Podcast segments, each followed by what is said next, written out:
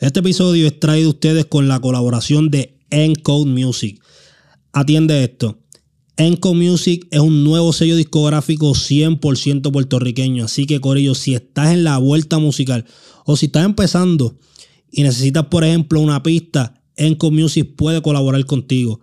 Pero esta gente no solamente se limita a eso, porque si necesitas intros para podcast o canales de YouTube, eh, instrumentales para anuncios o videos, Encode Music puede trabajar con esto también. Así que síguelos en Facebook, Instagram y Twitter como Encode Music. Encode Music, Corillo, síguelo.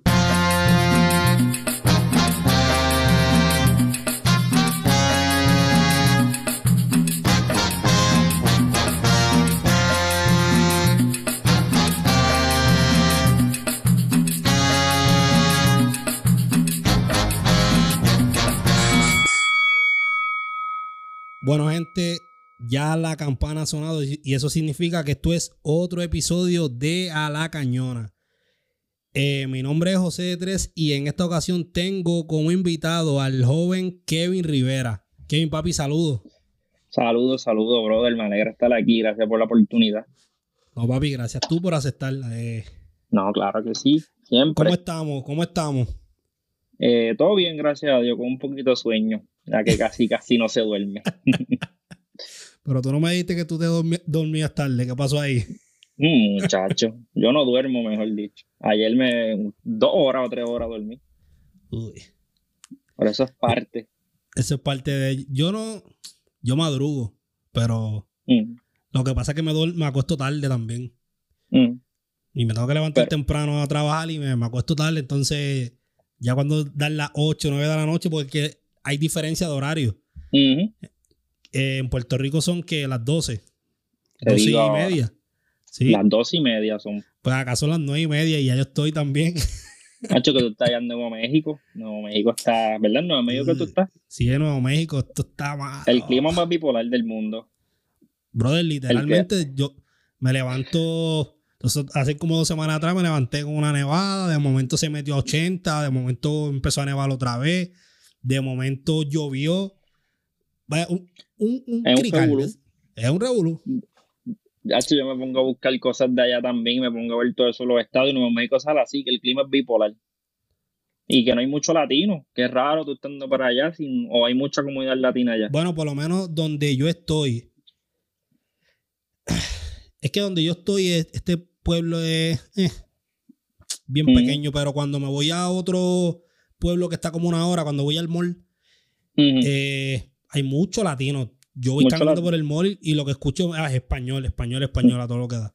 Mano, eso es típico allá. Yo he viajado ya a diferentes estados y el español se ha vuelto tan común que yo digo, ¿cómo esta gente habla tanto español? Si allá hablan que hay mucho racismo con el idioma español. Y literalmente yo voy a los sitios y hablan español. ¿Sabes qué? ¿Qué es español que tú dices? Pero yo entiendo, debe haber racismo, pero.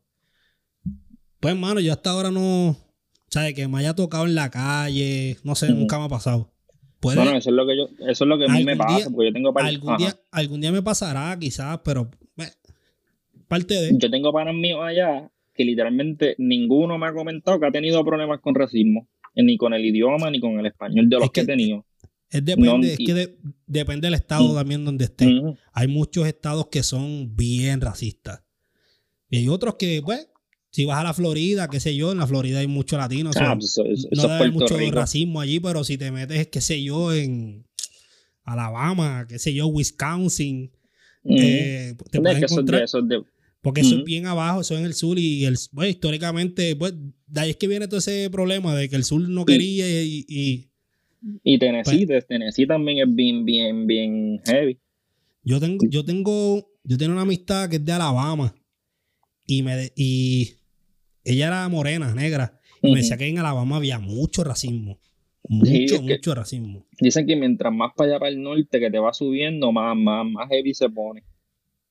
También tenía un, cuando trabajaba en Puerto Rico allí en Sams, tenía un compañero que él trabajó en, no sé si fue en Wisconsin, puedo estar equivocado, Wisconsin o Milwaukee, y él me dijo, brother, yo cogí para acá porque el racismo era una cosa grave de verdad.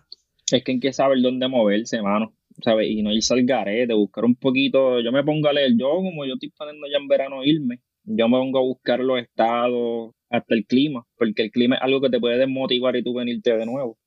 ¿Sabes? son factores que uno tiene que tener obligado. Vamos a hablar de eso un poquito más adelante. Porque, Vamos allá. Porque. Que, es que hay mucha Era de las cositas que quería tocar también, porque dentro de todo, pues irse de Puerto Rico es una posibilidad, ¿entiendes? Y. Yo creo que eh, todo joven, de aquí a 10 años, más del 60% se va a ir. Ahora mismo yo tengo amistades que se han graduado conmigo y los que están esperando sacar su licencia de enfermería y se fueron. Tengo otros, casi todos los que se graduaron conmigo de maestro están afuera, con sueldos ridículos. Espérate, eso fue algo que yo no entendí de ti. En estos días estábamos hablando de eso cuando te, estábamos escribiendo por WhatsApp para que, para que participaras del podcast. Yo te pregunté si tú eras enfermero y tú me, y tú me dijiste que sí. Ok. En otra conversación me dijiste que, está, que tú habías trabajado como maestro a 7.25 la hora. ¿Qué es la que hay ahí? ¿Tú eres, fuiste maestro, eres enfermero ahora? ¿Qué es la que hay ahí?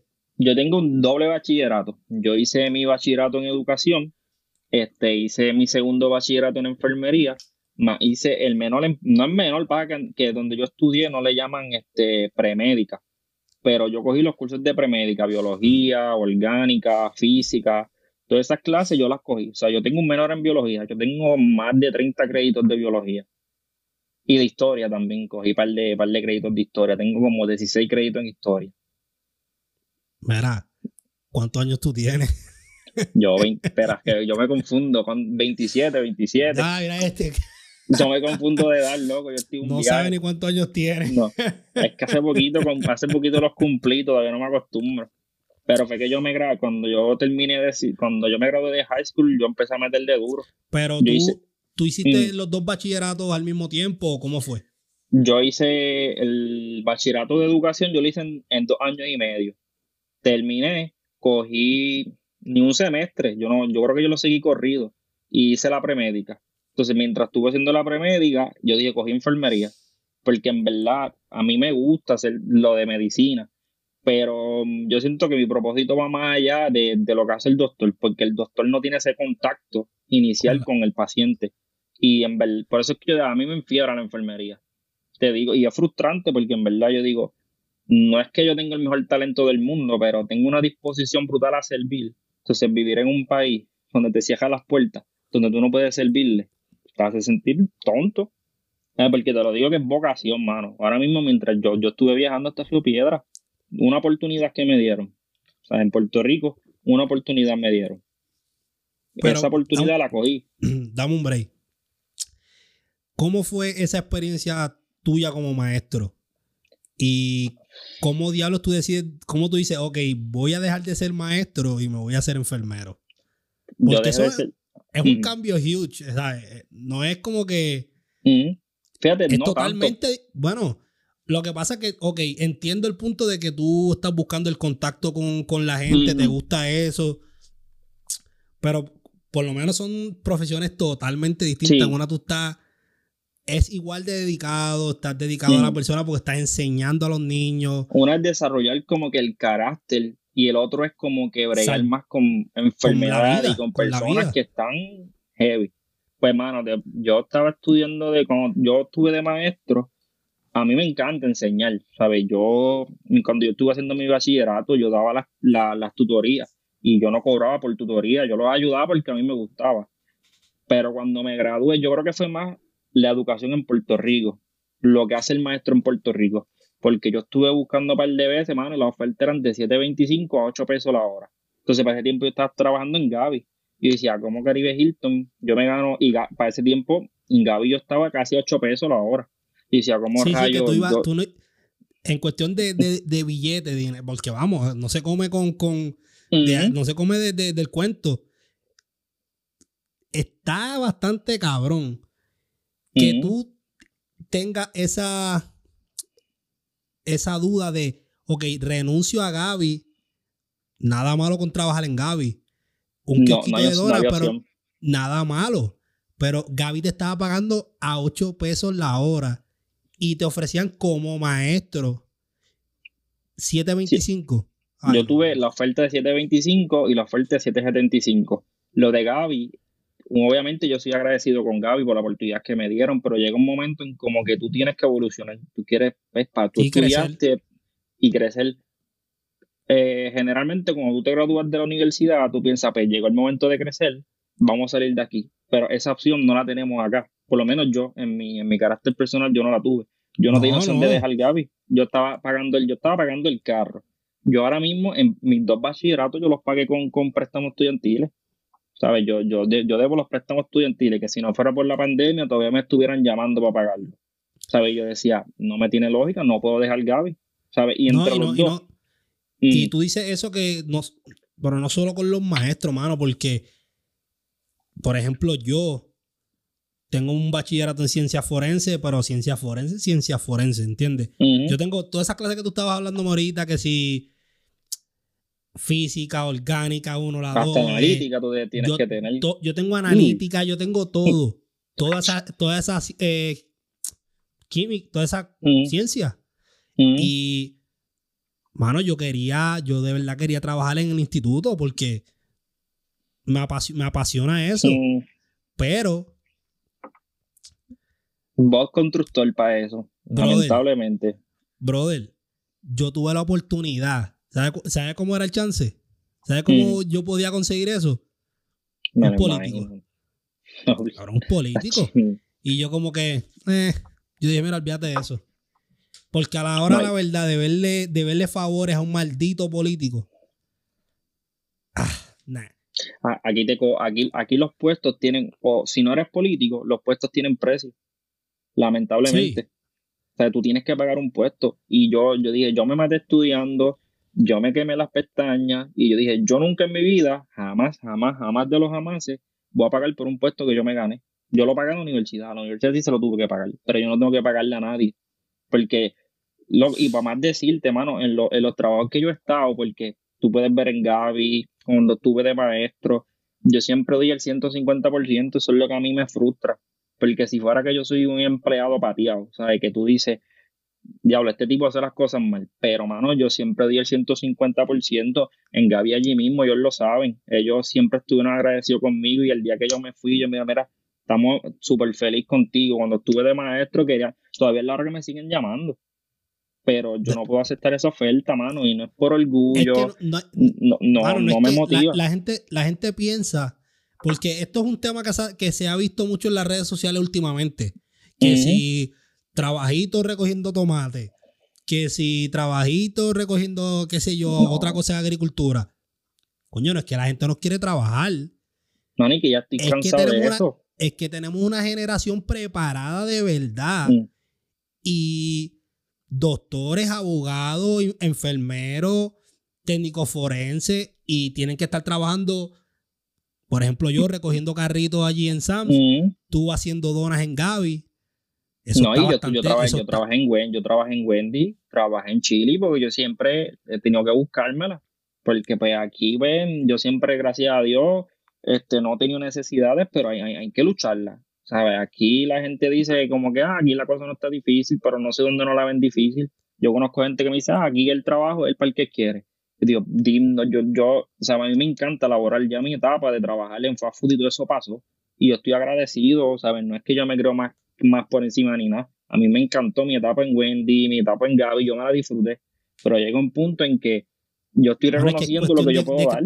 Crecimiento personal y aspiraciones que uno tiene. Y aquí, no, y aquí, aquí, aquí, yo tengo comentarios que me dicen, ah, este, aquí hay que meterle duro, pues tienes que tener dos trabajos. Ya estoy cansado de los dos trabajos. Llevo desde los 20 años teniendo dos trabajos.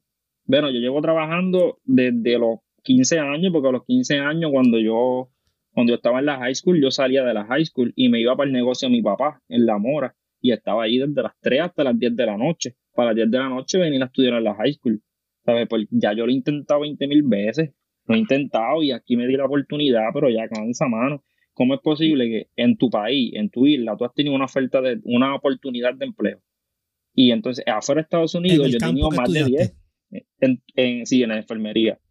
Aquí, entonces yo tengo más de 10. A mí me llamaron de Tennessee me llamó una señora, yo soy medio miedoso con el inglés y todas esas cosas, pero pues yo lo entiendo. Pero yo empecé a hablarlo y la muchacha me dice, mira, te queremos aquí. nosotros no te podemos coger ahora mismo porque tú no tienes la licencia. Y eso es legal, ¿sabes? Tienes que, tienes que sacarme la licencia. Ella me dijo, mira, yo te doy todo el tiempo que tú quieras. Si tú la coges para verano, me llamas y tienes el trabajo. El trabajo tiene tu nombre. Lo único que tú tienes es sacarme la licencia. Me llamaron de Carolina del Norte, me llamaron de Texas, me llamaron de Luisiana. Quieren enfermeros, ¿sabes? Ahora mismo, si tú te pones a buscar análisis, para el 2025, enfermería va a ser una de, las profesiones que más crecimiento va a tener. Sí, porque la población está envejeciendo a niveles y más la de Estados Unidos. Y no, loco, no solo Estados Unidos, Canadá, Alemania. Entonces esa gente está buscando enfermeros de acá. Entonces, ¿cómo es posible que aquí no hay oportunidades? Aquí yo he entregado como 8 o 9 resúmenes. Me dicen, no estamos buscando empleados. Y digo, pero como tú no estás buscando enfermeros en plena pandemia. Mira, vamos, a hablar de eso. Ya vamos casi a un año de la pandemia. Bueno, desde que empezó, desde que tocó Puerto Rico, porque... Más o menos como para mayo como para mayo más o menos. Fue para marzo fue que llegó el primero y marzo, marzo. la cosa se puso mala un poquito un par de semanas después. Mm. Pero a estas alturas yo, supongo que ya tú debes haber tenido algún tipo de contacto con, con, pacientes de COVID. Sí, sí. inclusive en el área, en para el tiempo que a mí me llamaron, este, era cuando estaba el COVID en su boom, que nadie quería trabajar porque era algo nuevo, nadie sabía como tal el modo de transmisión porque había mucha duda de si era por gotita o si era por el aire. El del aire es más peligroso, eso no se sabía. Yo dije al garete y dije, mira, yo no voy a desperdiciar esta oportunidad. Yo lo sentí como, por ejemplo, tú estás allá en el Army y se explotar una guerra, para eso, para eso tú, tú filmaste. Pues yo cuando hice mi vocación como enfermero, yo lo hice para eso. Pero los momentos de verdad, yo no me puedo echar para atrás ahora. Y yo dije que sí, y me fui. Y cuando yo empecé no habían casi. ¿sabes? Casi nadie lo quería trabajar. Y yo tuve, tuve con eso y por eso me, a veces tú me ves en Facebook discutiendo con la gente que dice que no existe, porque es que hay que tener la galla. Cuando, tú, tienes que meterte con un sub completo. Ahora cuando la gente dice que, que no, eso, eso, eso es inventado por la, por la, por el orden mundial. Que se pongan. Yo, yo he visto, este, ¿cómo te digo? Yo he visto dificultad respiratoria, yo la he visto. La dificultad respiratoria, que más o menos, pues, tú tienes falta de aire. Cuando es COVID, el pecho se te trepa acá arriba. Porque parece como si fuera que te están comprimiendo el pecho así, que tú dices, loco, yo todo. Los primeros, yo quedé traumatizado. A veces yo creo que a veces por eso es que yo no tengo sueño. Porque, al, al, man, y la cuestión es, lo peor de todo es que yo viajaba de Río Piedra para acá y yo no me podía bañar. O sea, no es como que yo salía y me metía aquí rápido cerca a bañarme. No, no tenía ese privilegio. Tenía que venir y yo venía por mi cabeza diablo. Y si y si se me rompió el traje, y si esto, y si lo otro. Pero pues, eso es parte de, porque aquí no, aquí no se puede hacer nada en el oeste. Si en Puerto Rico no hay oportunidades, en el oeste mil veces peor todavía.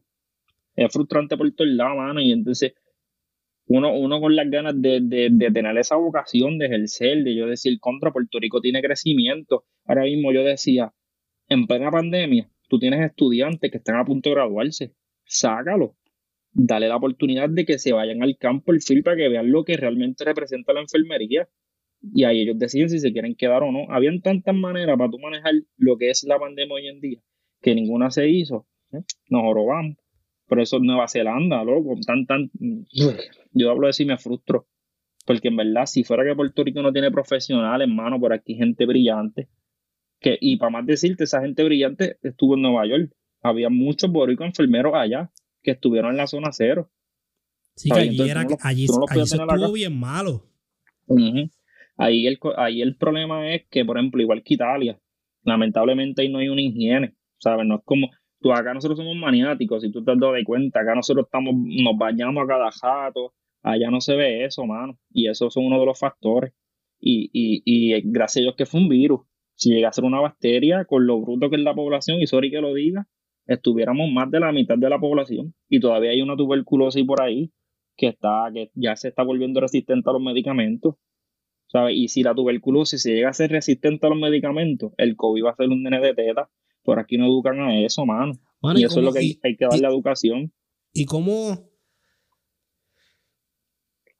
Quizás un año de, la pandemia, pero entonces está, esta pregunta es medio zángano, pero ¿cómo, di no hay pregunta ¿cómo, diablos. ¿cómo diablos un día? Porque obviamente yo no soy enfermero, yo no sé nada. ¿cómo está? Uno escucha que dicen en los medios, uno escucha por aquí, pero yo tengo un problema con eso porque todo cuando se dan esas conversaciones se dan en esto, en este- en- con los académicos, con los que se creen que saben, ¿entiendes? Mm. Y much- casi nunca se habla con realmente con la gente que está bregando con esto. Ujú. ¿Cómo, cómo es un día de trabajo para un enfermero durante la pandemia? Miedo. Miedo. Desde, desde que te monten tu carro hasta que te bajas, ponche miedo. Ya después un tiempito para acá, pues como que las cosas han ido bajando porque pues, ya salió más información de la enfermedad. So, ya, ya, ya no es airborne como tal. A mí me preocupaba que fuera airborne porque te, te- están dando un equipo que es para cierto tipo de transmisión. Si airborne estuviéramos robados, ¿sabes? Y, y ni la mascarilla llega al punto en que te ayuda, loco, porque airborne están en el aire. ¿sabes? Pero ya como ha, ha salido información, los estudios y todas esas cosas, ¿sabes? El COVID es bien contagioso, ¿sabes? Al nivel de que yo puedo estar l- por de cinco minutos contigo bajo un mismo techo y ya estoy infectado. La probabilidad de que me infecte es bien alta. Pero, ¿Sabes? Todas esas cosas que tú te corren es- por la cabeza. ok, Es que es algo impresionante, mano. Es algo que no. y en cuestión, y en cuestión de, de, de, de los cuidados que ustedes tienen que tomar, qué cosas tú tienes que hacer que en tiempos normales no tuvieran que hacer. Pues, el sub, el sub completo, que te el, el, traje espacial. Y la cuestión no es esa, la cuestión es que es, nosotros a veces tenemos que ir a lugares donde no había ventilación, no había aire. Entonces te tienes que meter, tú me tenías que ponerte el face shield. Yo me ponía dos mascarillas porque yo soy bien maniático. Me ponía la quirúrgica, que es la azul, y me ponía la, la N95.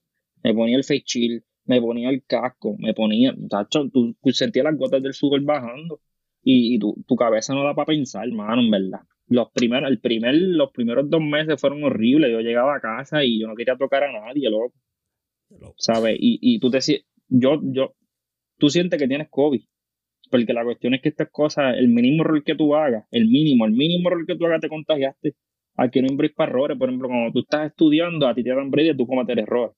Te cuelgas un examen, no pasaste un quiz. Pero cuando estás en el field, ¿sabes? No puedes dar errores y menos ante una pandemia con, con ese nivel de propagación. Esto es cuestión de vida o muerte. Aquí no hay break. Esto no es como que, que lo vas a intentar después. Te puedes morir. No, y a mí me mano, cuando te dicen, ajá, Eso está bastante cabrón que tú me digas a mí que tú estabas desempleado. No sé si estabas desempleado o bueno, se te presentó esta oportunidad de... de- antes, antes de la pandemia estaba en Gaby. Ya de, el de maestro lo terminé. El de maestro lo pero- terminé, pero estaba en Gaby. pero está bastante fuerte que durante una pandemia, cabrón, tú digas, me voy a trabajar como enfermero. Sí. Eh, créeme que Yo cuando no- yo lo dije aquí, yo cuando no yo lo dije aquí en casa, yo- cuando lo dije, fue chocante. Tú tienes que tener los pantalones bien puestos. Porque a veces uno, qué sé yo, voy un momentito ahí al supermercado a comprar algo y uno sale. Es con miedo, vamos, vamos. Porque aquí mucha gente, ah, que el COVID no existe, los estúpidos de siempre. Pero uno sale con miedo porque tanta gente, aquel tiene mascarilla, el otro no tiene. Ahora y tú te vas a trabajar para un, para un hospital. Hay que tener vocación de verdad. No. Y yo no estaba full en el hospital. Yo estaba corriendo los lugares donde habían brote, loco. Sí, que, te- yo que- corrí- que te llevan para eso. Tú fuiste a trabajar a eso. yo corrí la isla. Sea, yo me sabía meter ahí a, lugares donde habían brotes que llega el momento en que yo fui a uno que fue algo, eran, habían como, como, como 20 y a mí se me paran los pelitos, locos, porque es que a la vez que tú entras ahí tú, tú dices, estoy dentro, estoy dentro, ¿sabes? Mi mente es bien, no sé cómo decirla, mi mente es como 3D. Y yo literalmente cuando entraba, yo en mi mente veía como que las partículas de, de, de COVID por todo el Sí. área y yo decía, "Acho, Dios mío. Y yo salía, y yo me montaba el carro y mira, yo, yo, yo decía, mira, Dios mío, en verdad, ayúdame porque yo cometí errores allí. Ah, en, una- en uno de los turnos yo tenía el guante roto. Entonces vengo, vengo, me quito el guantito, cuando, cuando veo el guante estaba roto. Y yo estaba, Dios mío, y si yo me pasé la mano por las caras, y si esto, y si lo otro. ¿sabes? Son cosas que no, te traumatizan, hermano. Que nosotros, yo, yo me río ahora porque a veces uno, mm. yo mismo que no soy enfermero, a veces digo, diablo, toqué aquí, me toqué la cara, y, ay, me jodí. Y asusta. Y asusta, pero. Y, y, traumatiza, porque en verdad yo te soy sincero, mi vida no es la misma. Desde que caí, no, realmente no, no duermo mucho, vivo con miedo, todo el tiempo estoy con el alcohol y yo no era así, yo sí me lavaba las manos y todas esas cosas. Pero para todo el lado, estoy todo el tiempo tocándome la mano así. Yo siempre he sido medio ansioso, pero el nivel que está ahora, ¿sabes? Es, una cosa impresionante, loco, porque es que no, tú tienes que estar ahí. Sea, yo te puedo decir 20.000 historias. Sí, por, el, y es como el que va a la guerra. El que está en la guerra. Hmm, yo te pregunto porque porque, mano, uno puede escuchar lo que sea y ahora mismo yo te escucho y te estoy viendo y, cuestión, pero como quiera, no. O sea, yo no, por mi mente no puede, yo no me puedo imaginar estar un, día, un día bregando de esa forma. Yo te digo que después de los tres meses fue más chilling, pero los primeros tres meses, cuando era tú, es como tú subieras un ring con, con una venda en los ojos. Tú estás tirando puño a lo loco porque tú no sabes lo que está pasando ni con lo que estás lidiando. Pero cuando llego aquí a Puerto Rico, que se, se montó el brote ese, y no, y la cuestión que yo era enfermero recién graduado, yo no tenía ni técnica, no tenía una técnica. Yo decía, yo soy un experto en esto, no, yo no sabía nada. Yo tenía este problema para ponerme los guantes, yo estaba 5 o 6 minutos poniéndome los guantes. El equipo se me olvidaba ponérmelo, a veces yo, decía, porque eso, eso tiene un orden para tú ponértelo. Y tú para tú quitártelo, y a veces yo no sabía, vamos, lo quitaba y decía, ay Dios mío, me di la pata de nuevo. O sea, me metí un montón de patas que me ponían en riesgo a mí mismo. ¿Sabes? Y, y no me arrepiento, porque en verdad la satisfacción, mano, ¿sabes? Eh, llega a otro nivel. Cuando y, cuando, tú, cuando tú lees en, la red y tú escuchas gente diciendo que, que el COVID. Es un, que, el COVID es un invento de qué sé yo, de que del, nuevo orden mundial. es que yo no entiendo, yo no entiendo porque la cuestión es que el, el, el, COVID es el SARS, que el SARS es una especie de coronavirus. El coronavirus no es algo nuevo, el coronavirus es que siempre ha existido, que, que, la gente no busque información, que la gente no se eduque, eso no es culpa de, de, nadie, tú tienes que saber que eso desde, creo que desde el 1956 se descubrió la primera cepa del, del coronavirus, en el 2003 tuvo la de SARS, que fue por allá por Hong Kong, que era más mortal, la del, 2000, la del 2009 fue el MERS, han existido. Lo que llevan tiempo, no le hacen caso a la comunidad científica, porque aquí la comunidad científica parece que no tiene voz ni voto, tú te matas estudiando, haciendo investigaciones para nada. Esta, esta, esta pandemia la vienen advirtiendo desde el 2000, la del 2003, llevan diciendo va a venir una cepa de coronavirus más fuerte, prepárense, prepárense, pero ¿qué hicieron? Las investigaciones que tienen los gobiernos para estudiar lo que son los coronavirus no las financiaba porque en ese momento realmente no era costo efectivo.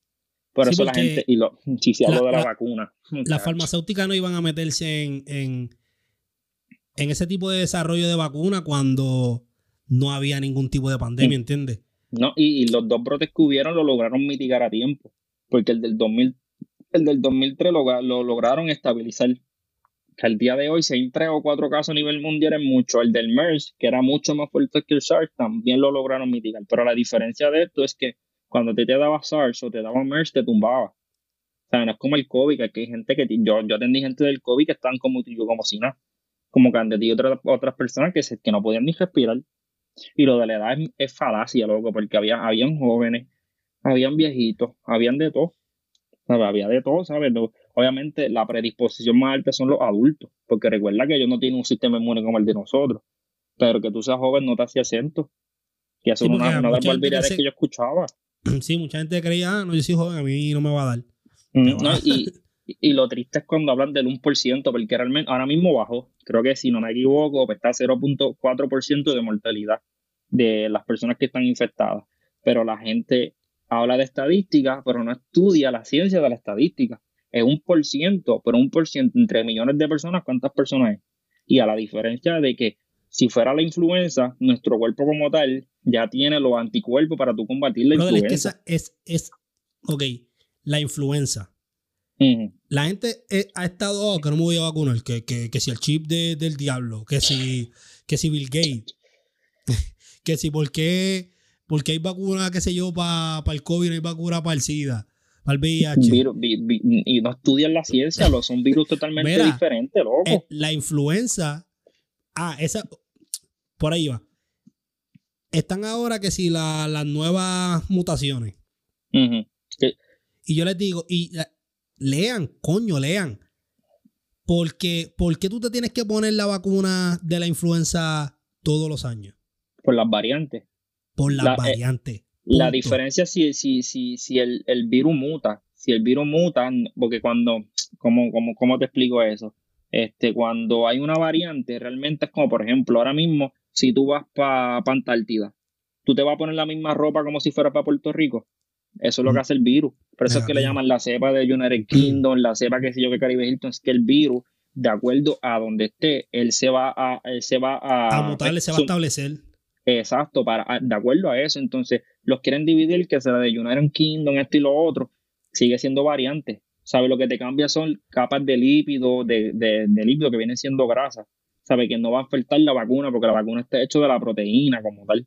¿Sabe? Que, que, por ejemplo, la de Pfizer y la de Moderna, lo que tienen el mRNA, que el mRNA es como una introducción que tiene nuestro cuerpo, que ahí ponen la proteína y, por ejemplo, si algún día tú te enfermas, pues ya tú tienes las instrucciones de cómo atacar el virus. La de Johnson Johnson, pues ellos tienen un virus que está inoculado, ese virus le pusieron la proteína del COVID y pues no te va a enfermar, simplemente tu cuerpo va a saber lo que es el COVID, porque nuestro cuerpo no, no lo reconoce porque cuando explotó allá el coronavirus en SARS no llegó acá.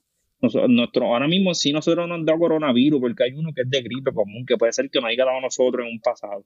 Pero ese es bien bobo, lo que te, tapa la nariz, una, una gripe común. Pero hay, tanta información, man, y si, y si la información, que me frustro, si la información estuviera escondida, yo te digo, pues, mira, en verdad, Es que...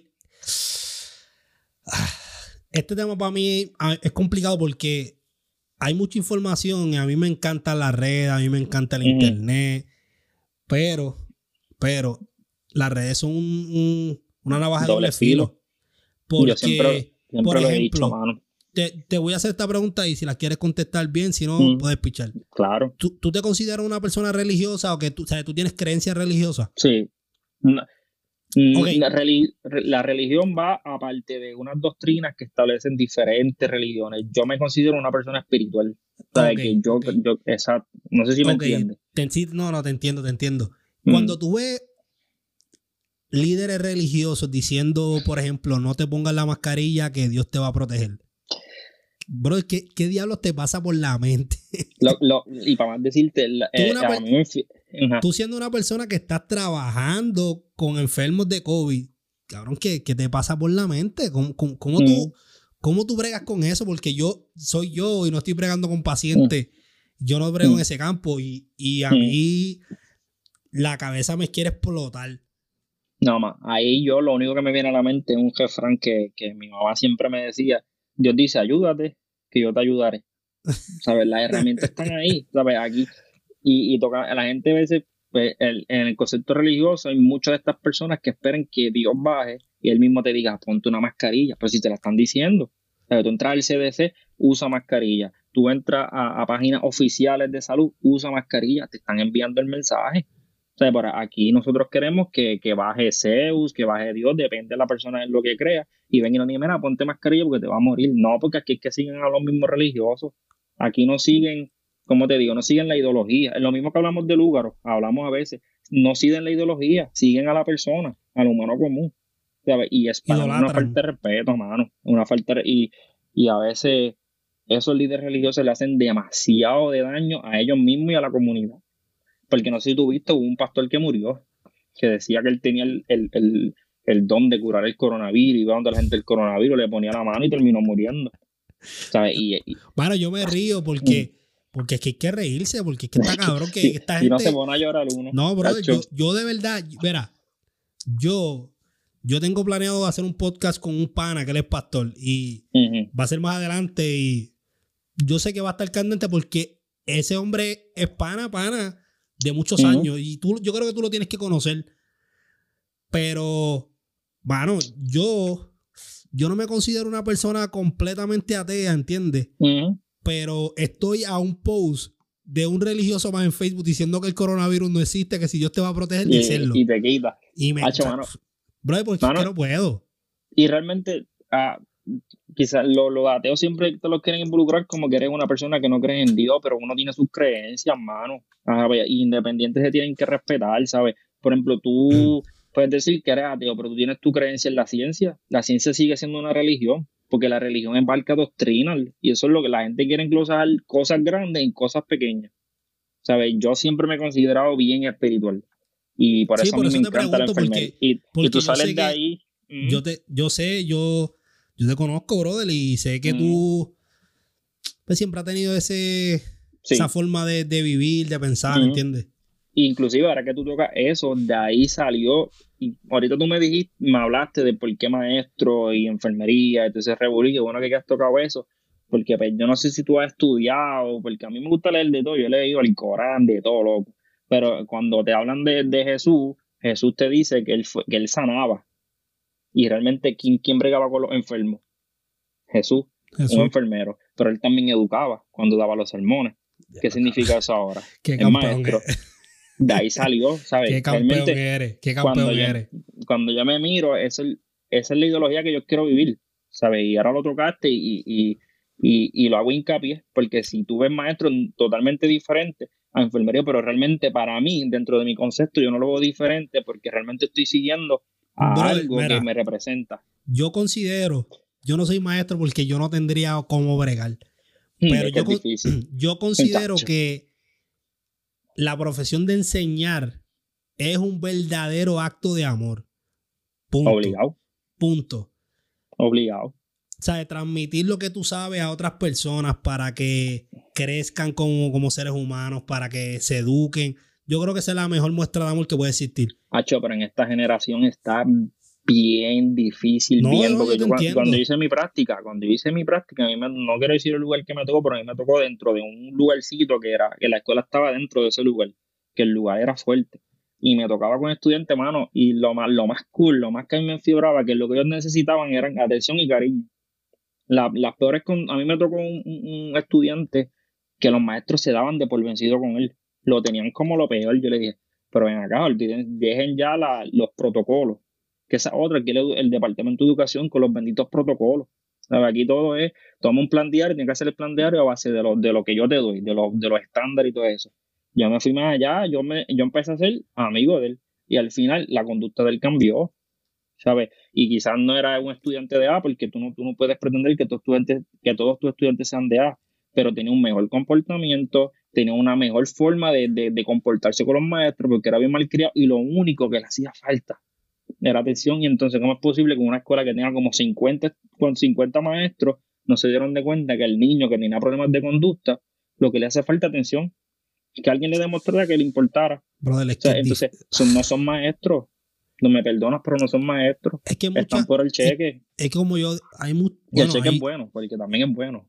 No no no pues, no no tan bueno aquí aquí no, tan bueno pero pero no yo digo que que hay que, hay que trabajarlo, hay que ganar dinero, punto.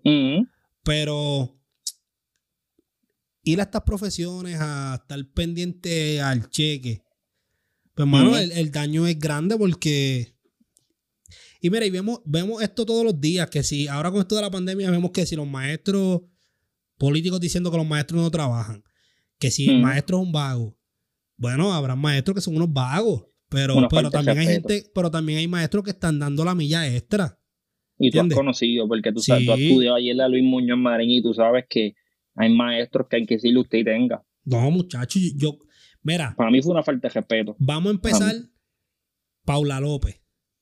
Mm, esa era la de español. Español, esclavo.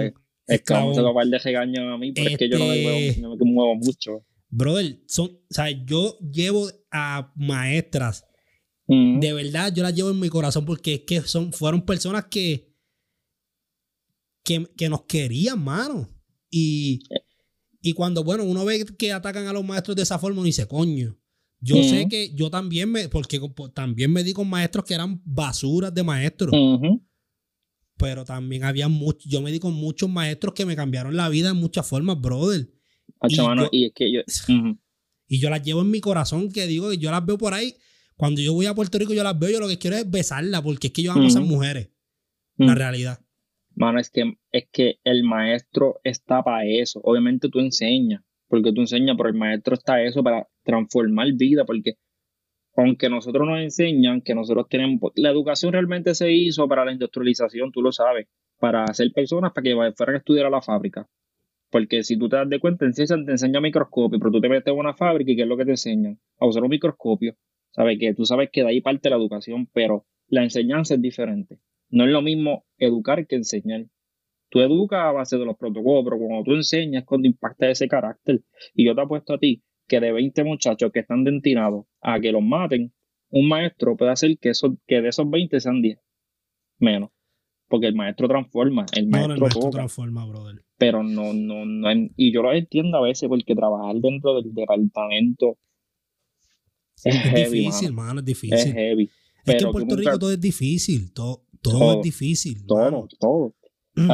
ahora, mismo, ahora mismo tú que estás trabajando como enfermero, eh, tú caes como... O sea, te debemos considerar como un, un primer respondedor, como un servicio esencial. El, el, first responder. El, yo soy Por ejemplo, yo no, de esto estoy, quizás estoy tirando de la baqueta al garete, no, no, tengo ninguna información concreta, pero yo me acuerdo que para el gobierno de, de Wanda, de Titi, de Titi, Dios la bendiga donde quiera que esté, besito. yo me acuerdo que se había anunciado un incentivo para los enfermeros. Yo no tuve ese incentivo, porque yo, yo empecé este, como un mes o dos meses después. Y yo pregunté y como que nunca me ayudaron y yo pues yo no lo voy a solicitar tampoco. Pero conociste, gente, pero conociste gente que lo recibió. Sí, tengo amistades mías que lo recibieron. Fue un revolú peor que los 1200 porque mira que, que, es que hay que hacer un protocolo para recibir un dinero que tú te mereces. Es estúpido. Ahora mismo los 600 pesos a mí nunca me llegaron. Y ahora me están diciendo que tengo que llenar el planilla y a mí no me importa, mano, en verdad. Porque te hacen pasar tantos dolores de cabeza yo estuve un mes sin trabajo, este, porque en diciembre, yo cuando terminé en el, en el departamento, porque el contrato era hasta diciembre, este, yo terminé y entonces estuve como dos o tres semanas fuera. Solicité el desempleo, nunca me llamaron ni una carta si me lo rechazaron o no me lo rechazaron. Suerte que el departamento solo me volvió a llamar y, y empecé de nuevo con ellos. Porque pues parece que le gustó como bregué y me dieron la oportunidad, pero ahora estoy de acá, en el oeste. Sabe que por lo menos acá estoy en el oeste pero lo que tengo es part-time. Y pues el problema de que estos contratos son, ¿sabes? No es como, no, es contratos mensuales, porque como una pandemia, como Fair Responder, pues no es un trabajo permanente, ¿sabes? si la pandemia se acaba, pues se acabó. ¿Sabes? Por eso te digo, porque esto, esto es de una propuesta, como una propuesta que... Claro, es que yo te... Por eso yo, no me pude mudar a Geopiedra. Yo te escucho, brother, yo no lo creo, porque es que tú ¿Cómo diablos tú dices, me voy a quedar aquí sabiendo que si de aquí a dos meses se acabó la pandemia, me jodí, me quedé sin trabajo? Mm, por eso tengo, por eso estoy ahora mismo en la fábrica. Y arriesgando la vida, brother, porque es que arriesgando la vida de verdad. No, y, por eso me tuve que quedar en la fábrica, porque es que no me puedo dar el lujo de dejar uno, porque no tengo estabilidad. Y el de la fábrica es igual, porque el de la fábrica tú sabes que aquí llega un momento que lo salen. Sí, la misma cuestión. Yo lo que estoy pues con lo poquito, es que yo entro en la fábrica, yo entro a las 5 de la tarde y salgo a las 5 de la mañana. Yo llego, desayuno y me pongo a hacer los trabajos del departamento de salud. Porque ahora como, como no estoy yendo a Río Piedra, ellos me están poniendo a bregar cosas por, por desde acá remoto. Y pues yo estoy bregando las incidencias de las enfermedades, la mortalidad, la letalidad, estudiando lo de las superbacterias y todas esas cosas, ver, creando una propuesta que a ellos lo estoy ayudando. Pues yo salgo de allá con los ojos casi muriéndome, a meterle ahí como hasta las 8 o 9 para dormir 3 horas, para levantarme y volver a la fábrica. Más en mis horas de break yo estoy estudiando inglés. O sea, tú me ves allí a las 2 y media de la mañana con las ojeras, sacando mi libro, estudiando inglés, porque yo no me voy a quedar. ¿Sabes? No me, ahora mismo la oferta de Tennessee. Brother, vamos a hablar de eso ahora. Mm. ¿Te quieres ir? Sí. Pero, o sea, aquí el enfermero, el salario mínimo es 13.50. No te quieres ir. Yo sé que no te quieres ah. ir. Hacho, que está ahí la vida. Pero irse. Vivir en Puerto Rico está cabrón. Mm, y la familia, ¿sabes? Eso pica, pero es como yo digo, de que vale que yo esté aquí si yo no puedo ayudar a mi mamá. Si yo no puedo ayudar a mi familia. Tú y yo hablamos de esto. Mm. Y yo yo te dije que, te fuera. Si tú, si tú de verdad que lo necesitabas bien fuerte y tenías las condiciones para irte. Porque una cosa es llegar aquí bien acomodado y otra cosa es irte a lo eso, loco. eso es lo interesante. los mínimos, mínimos, los, por ejemplo, las oportunidades que yo tengo de trabajo, los hospitales te dicen, olvídate, te vamos a dar relocation, 5 mil a 10 mil pesos de relocation, te vamos a dar hospedaje por un mes, no tienes que pagar los utilities, no tienes que pagar nada. ¿Sabes? Ellos te ofrecen, ellos te lo sirven en bandeja de plata. Y si fuera fake, que yo te digo como que, mira, en verdad, eso se ve medio dudoso, pero es que tengo amistades mías que lo han hecho. La de Tennessee viene y me dice, mira, desde hoy te decimos que cuando tú firmes con nosotros, como nosotros estamos bajo regulaciones federales, te vamos a ayudar con los préstamos estudiantiles. Y si quieres seguir estudiando, te ayudamos a seguir estudiando. Tenemos becas, tenemos esto, tenemos, y yo digo, mano, la enfermería ya lo tratan, obviamente no es color de rosa, porque en ningún lado es color de rosa, pero en cuestión de, de, de, de lo profesional, esto sí te voy a contar, yo llené para un hospital en Florida, pero yo llené como asistente de enfermero. Yo envié, aquí te dicen que tú tienes que bajarle a tu resumen para que te den una oportunidad, porque si tienes muchas cosas, pues yo caigo dentro de sobrecualificado.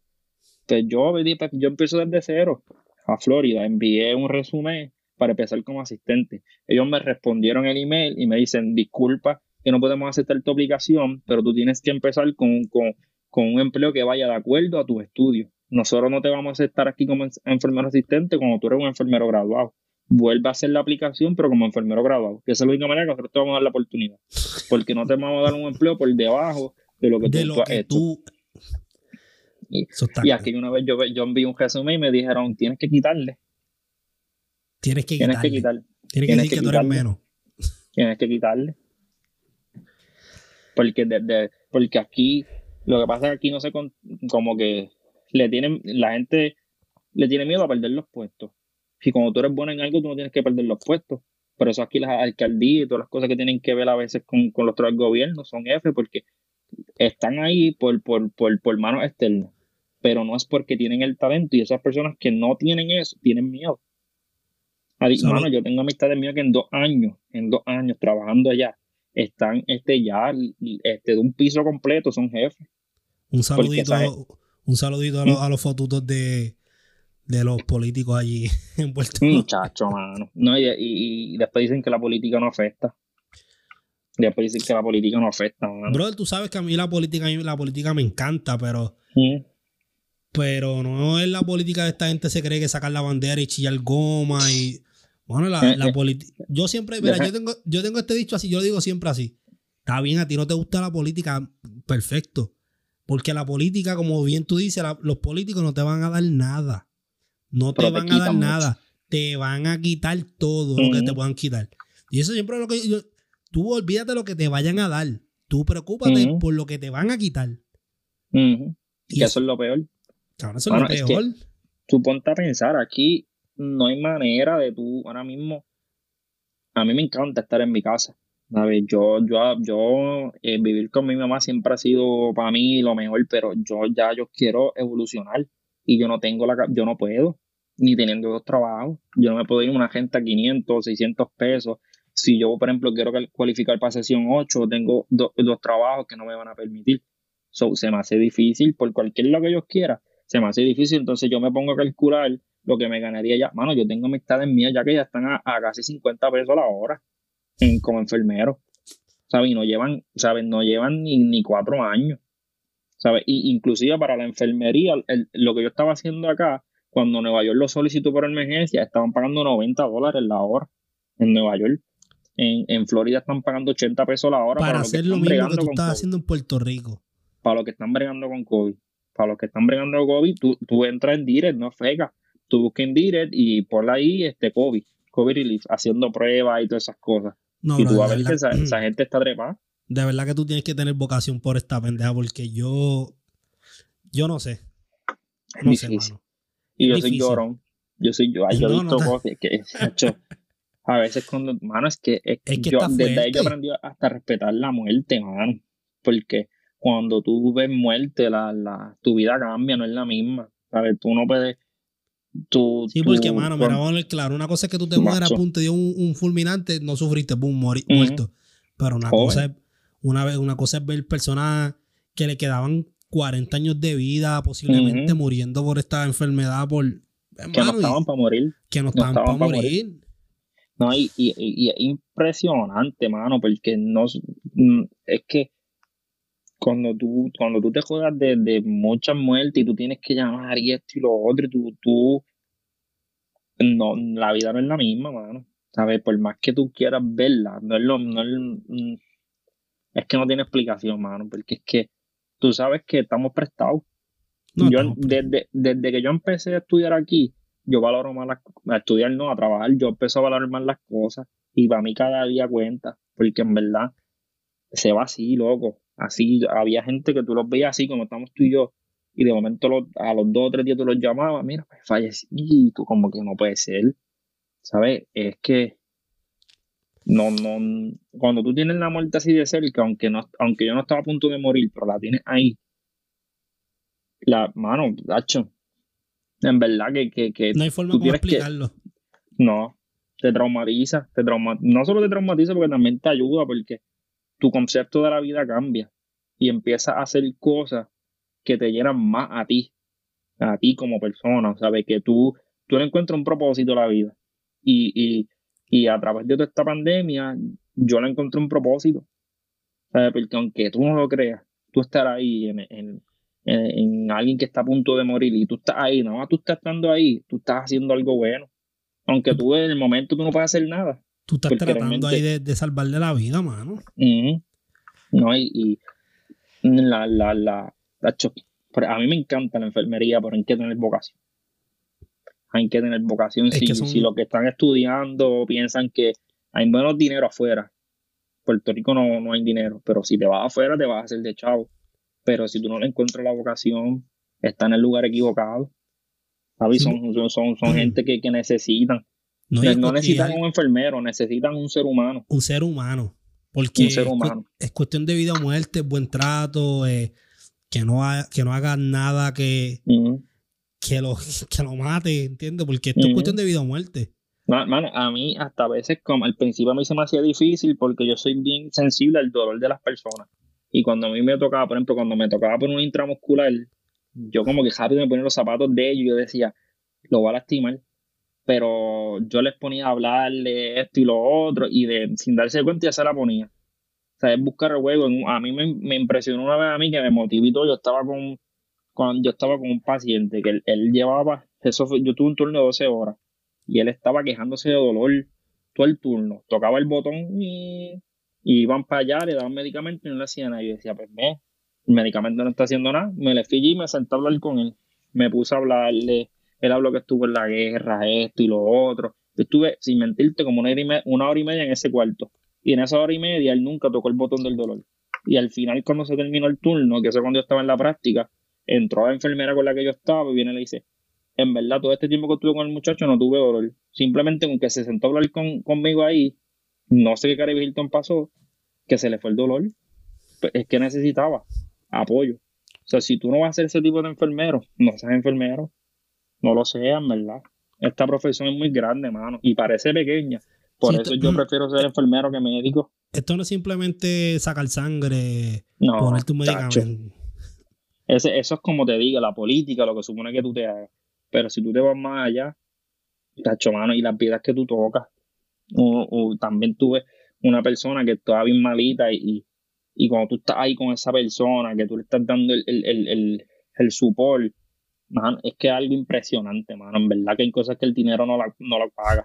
Y esas cosas te las pagan. Brother, tú tienes un, brother, te digo te consume, tú, tienes un corazón. Tú tienes un corazón. No, tanto, no es para, no es para tanto. Brother, como, brother, como tú, ¿sabes? Como tú asimilas todas esas cosas que pasan, ¿entiendes? aunque, no, aunque no lo creas, tienes que sacrificar una parte de ti. A ver, que tú no lo creas, poco a poco una parte de ti se va, te consume a ti, te consume. Pero si vamos más atrás, no voy a mencionar el nombre de la persona que es, pero tú sabes, alguien que se consumía a él para que los demás estuvieran bien. So, yo no, yo no predico. Yo, yo trato de que mis acciones hagan. Y mira que yo soy medio loco, cometo mis mejores, no, no, hago 20 mil mierda como ser humano. a veces lo de Pero trato siempre de, de donde, por eso te digo, donde quiera que estoy, trato de, de, que mis acciones hablen. Pero eso para mí, tanto enfermería como maestro, para mí es una, es una vocación. me fascina. Es algo que no, te puedo explicar. Porque en verdad, más allá de, ser un profesional, que esa palabra a mí no va, tú estás siendo un ser humano. la gente a veces tiene que quitarse los títulos, porque vivimos una era de títulos. Yo soy doctor, yo tengo una maestría, pero realmente tú estás aplicando el concepto de lo que tú supones que tú hagas. Yo por eso me desprendí de los títulos. Cuando me llamaron para, para el COVID estaba cagado embarrado. Que cuando yo estaba hablando con Gaby y mi mamá, y decía, estoy cagado, estoy embarrado. No dormí esa noche, pero me fui. ¿Qué podía pasar? Papá, cuando tú estás haciendo el, el, de esto de vocación de enfermería, tú estás haciendo que en los momentos buenos y malos, pues me tocó los momentos malos. Sí, hay que y, hay, y hay que, si yo tuviera aquí una, un mixer que pudiera poner este aplauso, te pondría a mí el aplauso, brother, porque es que... Nah, nah, nah. no, brother, porque mira, yo, mira yo, yo tengo un problema con la gente. Porque hay muchas personas que les gusta el reconocimiento. Hay que reconocerlos por todo. Eh, mira, yo soy policía. Hay que reconocerme porque soy policía. Yo soy enfermero. Soy doctor. Mira, por, yo siempre he dicho, a ti nadie te obligó a ser doctor, a ti nadie te obligó a ser enfermero, a ti nadie te obligó a ser policía, militar, lo que sea. ¿Por qué ustedes buscan tanto reconocimiento? Reconocimiento. Pero ¿para qué? O sea, si cuando tus acciones son las que te van a dar el verdadero reconocimiento. Eso de estar, mm. no, ya lo que los policías hacen un sacrificio. Vamos, chicos, el sacrificio la, gente lo va a ver cuando tú lo hagas, cuando tú estés de verdad trabajando ahí. Y no sé si tú te acuerdas que hubo mucho revuelo en las redes, porque había gente que decía, ah, y nosotros, porque no, no, no, no, nos aplauden. Y nosotros, ¿por qué no? Nosotros somos iguales, estamos trabajando en plena partida, pero ¿para qué tú lo estás haciendo? A eso es que me refiero. ¿Para qué tú lo haces? No lo hagas. Si no lo haces de corazón, no lo hagas. Si tú no lo quieres hacer, yo sé que tú necesitas el dinero, pero tú puedes renunciar. Si tú no quieres ser doctor, renuncia. Si tú no quieres ser enfermero, renuncia. Si tú no quieres ser policía, te vas. vete. Vete y ya, punto. O sea, esa, esa, yo te, yo te digo aplauso, brother, porque es que trabajar en estos tiempos como enfermero, sabiendo los riesgos que hay, sabiendo cómo la población reacciona, que de momento bueno, vamos a lo loco, nos metemos en chinchorro y boom, olvídate, se jodió la cosa, 100 casos de COVID en, un chinchorro.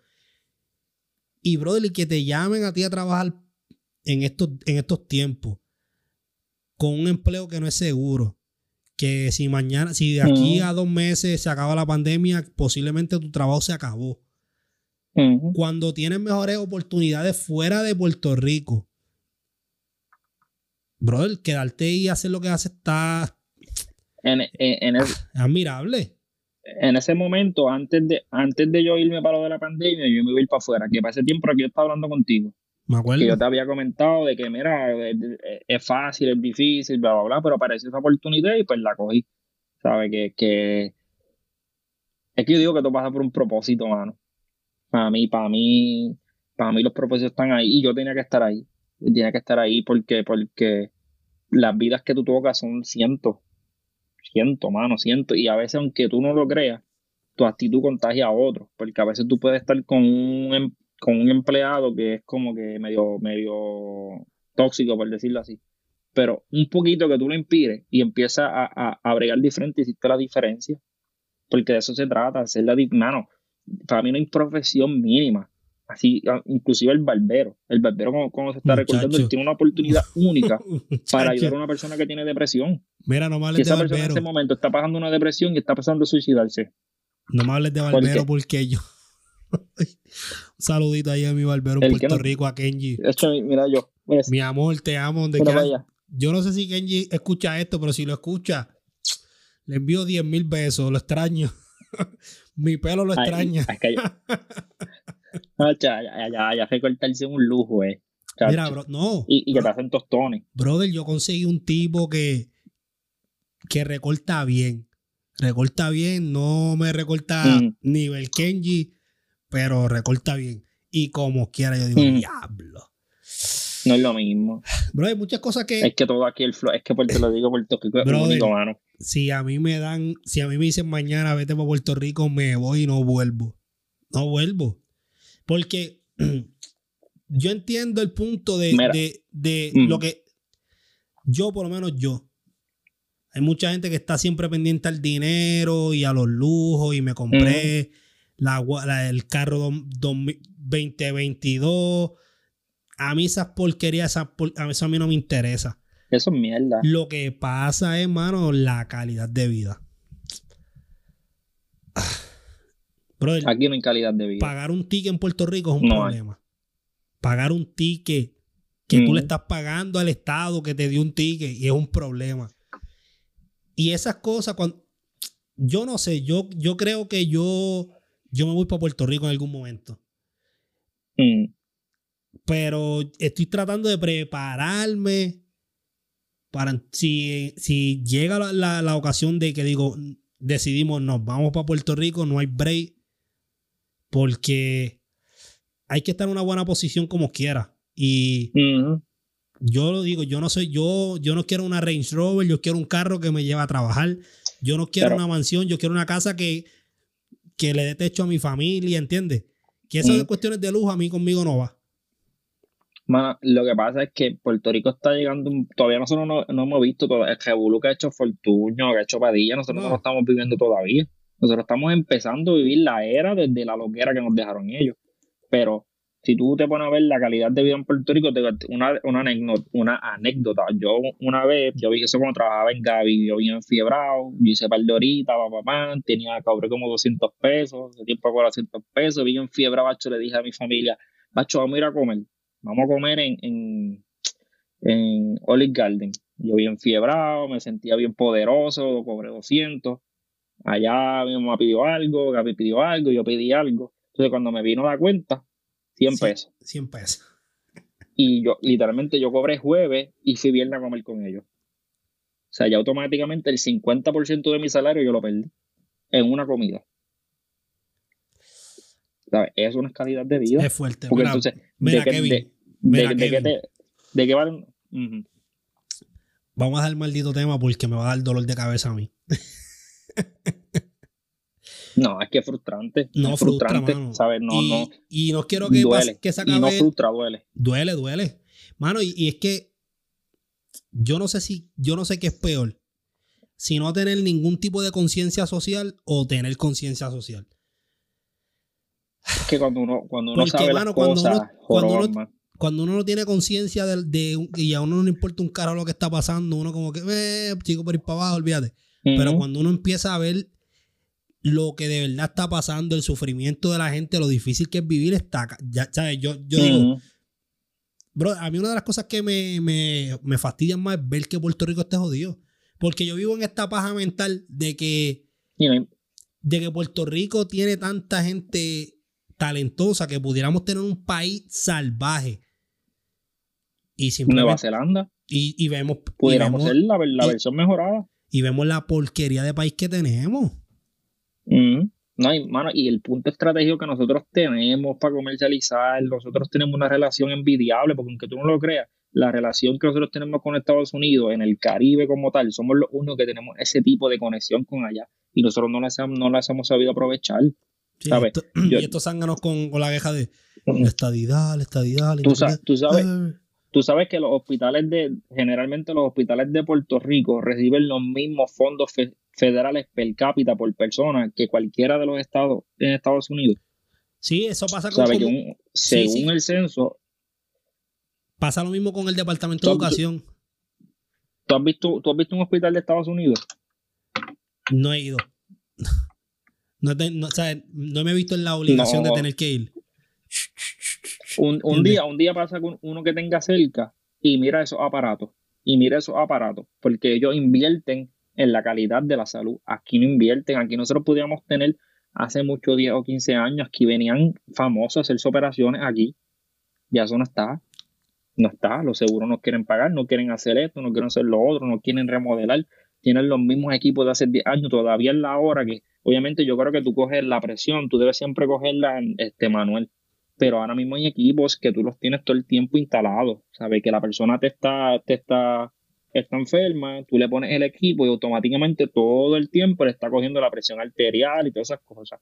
Aquí tuviera que está, que está manual y entonces, ¿cómo tú vas a determinar que se subió la presión de momento? ¿Sabes? No, no, hay tanta tecnología. Brother, es que y, mano, y, eso pasa en muchas, en muchas, en muchas partes del gobierno, que todo es manual, eh, nómina manual, eh, aquello este, a mano, pam, pam, pam. Cuando tenemos, cuando gastan, no cuando tenemos, cuando gastan, porque gastan millones y millones en tecnología que no, no usan. Que se para darle, para darle un par de pesos, un par de millones a, un donante o algo. Maldita sea. y, la cuestión es que si tú. No, no, dale, dale, papi, continúa. Va que se, me fue. se me fue completo. Se, ve que tiene sueño ya. en, verdad no tengo sueño. Y ahora me termino de esto y me pongo a ver un par de videitos en, en YouTube. Mira, pero antes de irnos, mano, cuéntame. Tú tienes tu paginita de, de pues, en YouTube y cuestión de. Se mm. llama Kevin Diary Trip. Kevo Travel Diary. Ah, Kevo. Ah, Travel. Ah, ok, ok, ok. Sí, travel, travel. Como que no me acordaba el nombre, pichea. Uy, disparate. Pero mm. he visto que, que le han metido duro a los videos. Eh, ¿De dónde sale esa, esa cuestión? Esa, porque veo que te, que, te, que te gusta esa cuestión. Sí, bueno, es que a mí me, fascina la historia, contar historias y, realmente el, mundo tiene muchas historias por contar. Y aquí pues estamos más importantes en la de Lebron, en la de esto, pero hay pequeñas historias, hay pequeñas historias que tienen que ser contadas, mano, y, y, y también me motiva a fomentar el turismo aquí en Puerto Rico. Porque yo quiero, yo mi, es como, mano, yo no quiero hacer el video para Puerto Rico. Yo quiero que Puerto Rico se a conocer más allá porque nosotros tenemos que ver más que nuestra identidad cultural, nosotros tenemos que tener, valorar este pedazo de tierra. ¿Sabes? Tenemos que valorarlo. Y yo lo he notado porque yo el video que yo subí de Cabo Rojo, mucha gente que me comentó son de afuera. Y esa gente siente una pasión por Puerto Rico. Que tú dices, esa gente son las que necesitamos aquí, pero no vienen. Y yo lo entiendo porque porque es que está camarón. Y yo lo que quiero es contar historias, hermano. Contar historias, llegar a las personas, inspirar. Y, ese es el y, qué proyectos tienes dentro de, ese proyecto que tienes? ¿Tiene... Documentales. Porque mayormente documentales. Mi, mi meta como tal es, pues, por lo menos ir aprendiendo, subiendo videos, ver las críticas, que me digan, mira, pasó esto en uno de los primeros videos que yo subí. El audio estaba bien alto y no me había dado de cuenta poquito a poquito ir mejorando las destrezas de, las destrezas de edición para hacer documentales, mini documentales. Mi meta, con el favor de Dios, hacer ir a Venezuela, hacer uno en Venezuela, Latinoamérica. Casi nadie habla de Latinoamérica porque aquí todo es Estados Unidos. Sí, pues pero, ahora mismo el, sistema, el sistema de educación de Chile como te lo dije una bestia. Como te dije ahorita, los puertorriqueños parece que no se sienten latinoamericanos.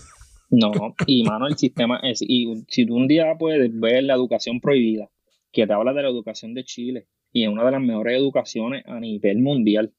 Eso, eso, es lo que yo, eso es lo que yo quiero documentar y contar historias. Mis videos son historias. Ahora mismo lo que yo estoy subiendo son videos de más o menos turismo, pero realmente lo que yo voy a contar son historias. Y la, la, la dañasco. Me dijiste, me dijiste, me dijiste que tenía... Te, envié. y quiero darle. Me tienes que, enseñar que lo que. Obviamente no me lo va a enseñar todo, pero que me enseñes algo de ver cómo Mm. ¿Cómo va la cuestión? El escrito, el escrito y, y yo lo que quiero es darle énfasis. Aquí hay mucha gente trabajadora, porque aquí hablan mucha basura de que el puertorriqueño no trabaja, que aquí hay un trabajo y nadie quiere trabajar, y es mentira. Aquí el puertorriqueño es fajón, mano. Lo que pasa es que siempre queremos poner el sello, porque si no fueran fajones, no, se estuvieran yendo a otros países a buscar, lo mejor por su familia. ¿Sabes? Y ya ahora que nosotros mismos nos quitemos el estigma, el otro día yo vi de Edicaciano, yo sé que diga ser medio controversial y todo eso, pero él dijo una palabra que es real.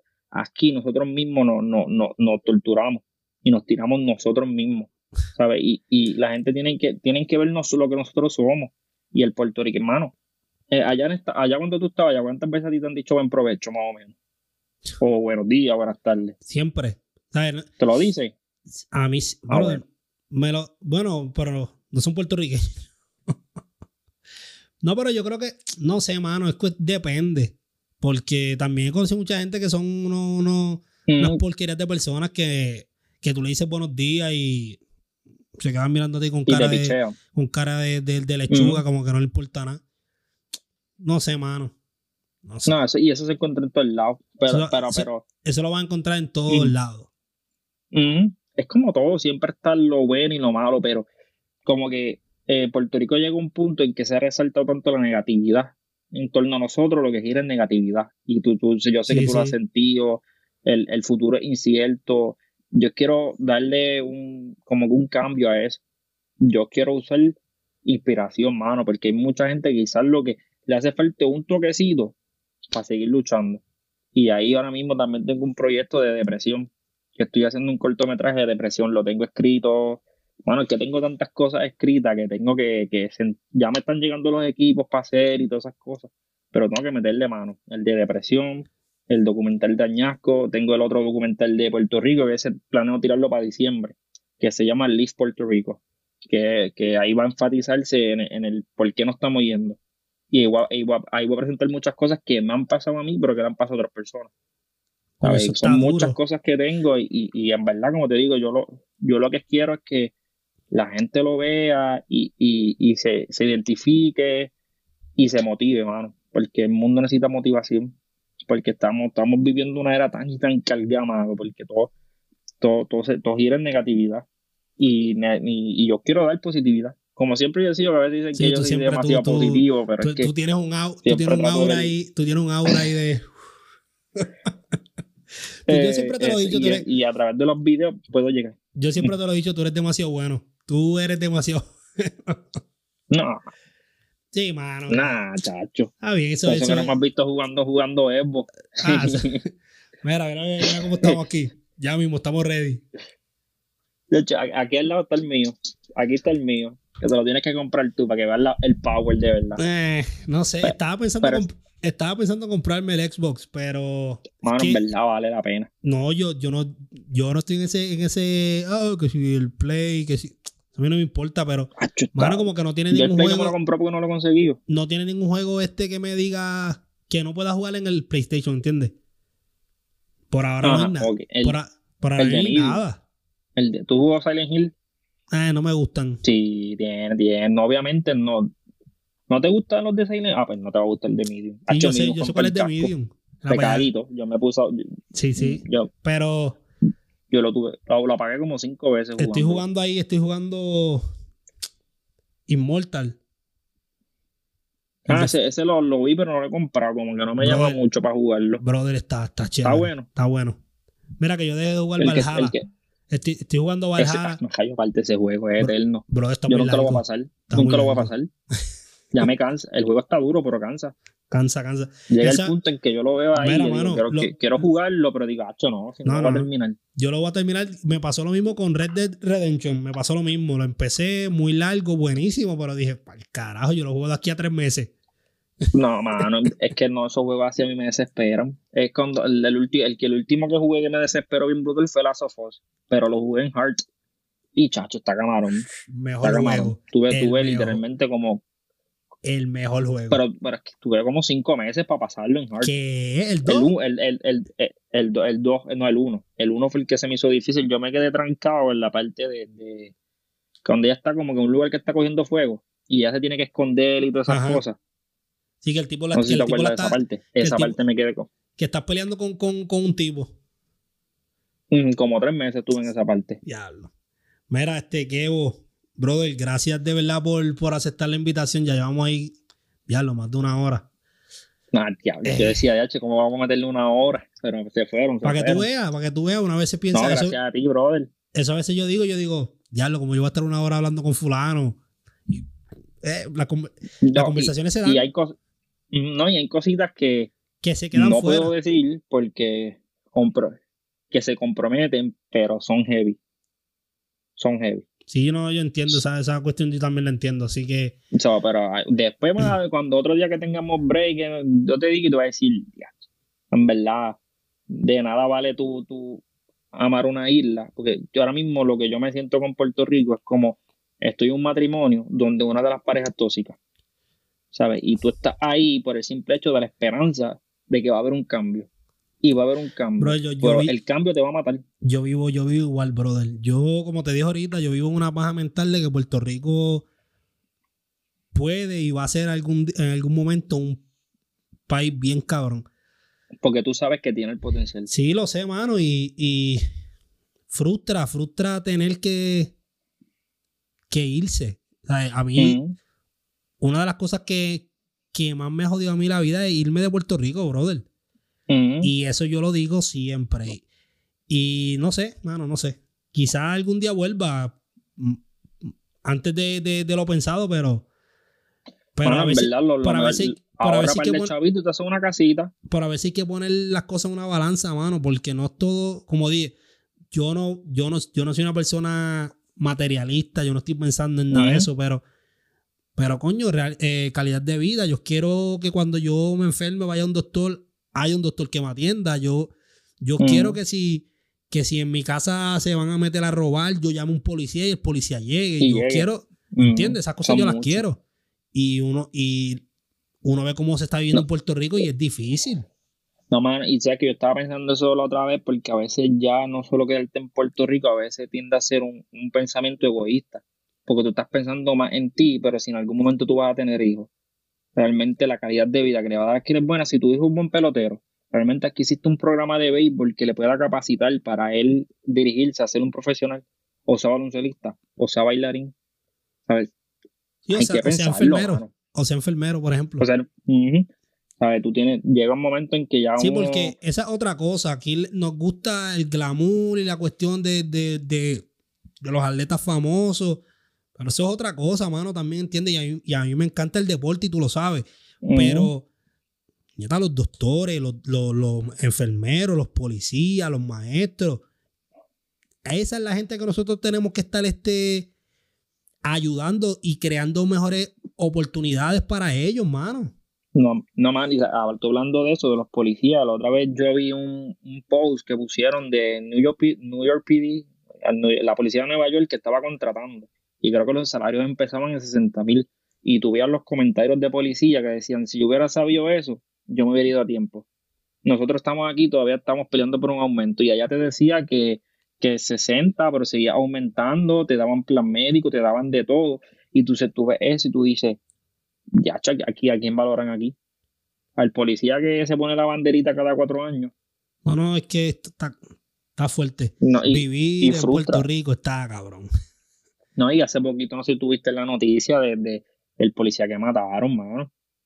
¿De los tres policías? fue, de esa misma, de los tres policías. Eso está, fuerte. están, están con un salario que no es digno y arriesgando su vida, mano. No, y a veces también el Estado, y a veces el Estado también lo, utiliza como, como, como un método represivo, ¿entiendes? Para entrarle a palo a los manifestantes. Yo tengo, no, eso no pasa aquí en Puerto Rico. Yo, eso, tengo en otros países. Yo tengo mi issue con la policía y yo. Lo que pasa es que pues uno los critica. Uno los critica no para que. Para demonizarlos, para que coño tienen, mm. tienen áreas en que mejorar. Y aquí se hace un, se, hace un, un mm. problema. Así que. Es que aquí te cuento a pecho, porque aquí si tú das, si tú das una propuesta para mejorar. Es un ataque. Lo ven, como, lo ven, lo ven como un, ataque. Sí, lo ven como un ataque. Y, y todos los sistemas, educación, salud y seguridad, que son los principales motores de un país, aquí no, aquí no dan A. Si le damos nota, no tienen A. Muchachos, F. yo le doy F. dentro del sistema y en la realidad. Yo le doy F de, de, de, una solta. Pa, F. Pues Mira, pero que, ya vamos, vamos a ir, yo creo que ya, ya lo llevamos una hora y media. Dale, vamos allá, vamos allá. Mira, gracias un montón, mano, por aceptar. Eh, ¿Dónde podemos conseguirte? ¿Dónde la gente te puede conseguir a ti? ¿Te puede conseguir las páginas tuyas? por lo menos en todas las páginas, en Instagram, en Facebook y YouTube, yo le puse el, mismo nombre, Kevo Travel Diary. Okay. Eso, es lo que a todas les puse igual, para no romperme el casco con una y con otra. Así que, gente, vamos para Facebook, Instagram y YouTube a darle subscribe, follow, like, lo que sea a Kevo Travel Diary. Así que, sí. brother, gracias si un montón. y si eres dañasco, te va a motivar lo que va a No, no, no, dañasco. Si eres de, Puerto Rico, olvídate, porque Añasco es donde los dioses murieron. esa, frase, esa, frase, está bien sembrada y con un, área específica. Sí, sí. Pero nada, gracias a ti, brother, en verdad, por, por, por la oportunidad y sigues rompiendo lo que en verdad eso es lo que necesitamos. Voces que, antes de irnos, que lleguen. Eh, hay videos de del famoso este lugar en Añasco turístico que le gusta al, ex alcalde de Añasco. ahí me perdí, ahí me perdí, ahí me de perdí. de las tetas de yo no sé qué. Chacho, mano. Mira, vámonos, vámonos para el gente. Eso. Nos siguen en Facebook, Instagram como a la cañona podcast y nada, nos vemos en la próxima. Muchas gracias. Vemos, brother. Suave.